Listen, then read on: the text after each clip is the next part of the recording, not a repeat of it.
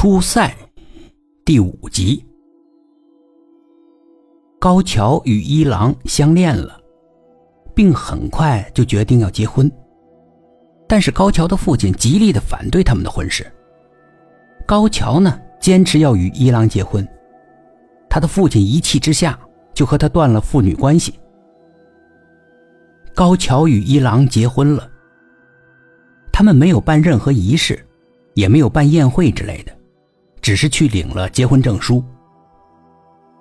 结婚之后，高桥呢一直想要个小孩，而一郎却不同意。他一直是谨慎的采用严密的避孕措施，以防止高桥怀孕。高桥很不理解，因为生小孩的问题多次和他争吵，但是一郎仍然是固执的坚持不要小孩。这一天。是他们结婚周年纪念日。高桥与一郎喝了很多酒。高桥说：“你跟我说实话吧，不要再骗我了。你为什么不要小孩啊？你这么痛恨小孩吗？没关系，你说实话，我什么都能接受。你真的什么都能接受？什么都能接受，只要你说实话。”那么，昭君，让你与你的儿子结婚，并且生子，你能接受吗？高桥努力思索着，她觉得自己的丈夫喝醉了，在说胡话呢。我与我儿子结婚？天哪，我根本就没有儿子！你在说什么？所以嘛，所以我一直不让你怀孕，就是这个原因。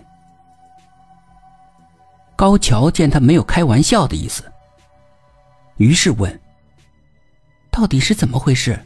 你说清楚啊！”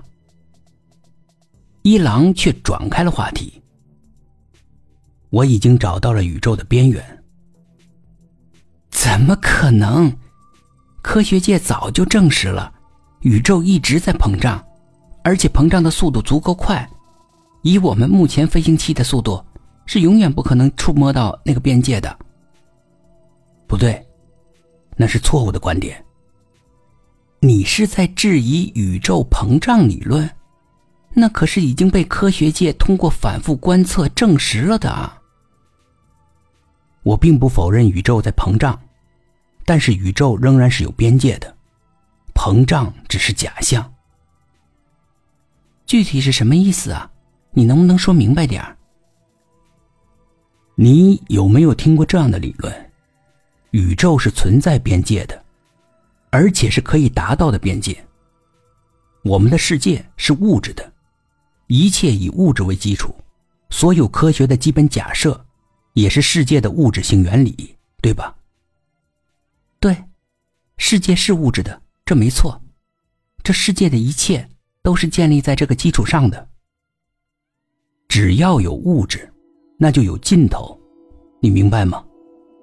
不管多大的物质，都是有尽头的，包括宇宙。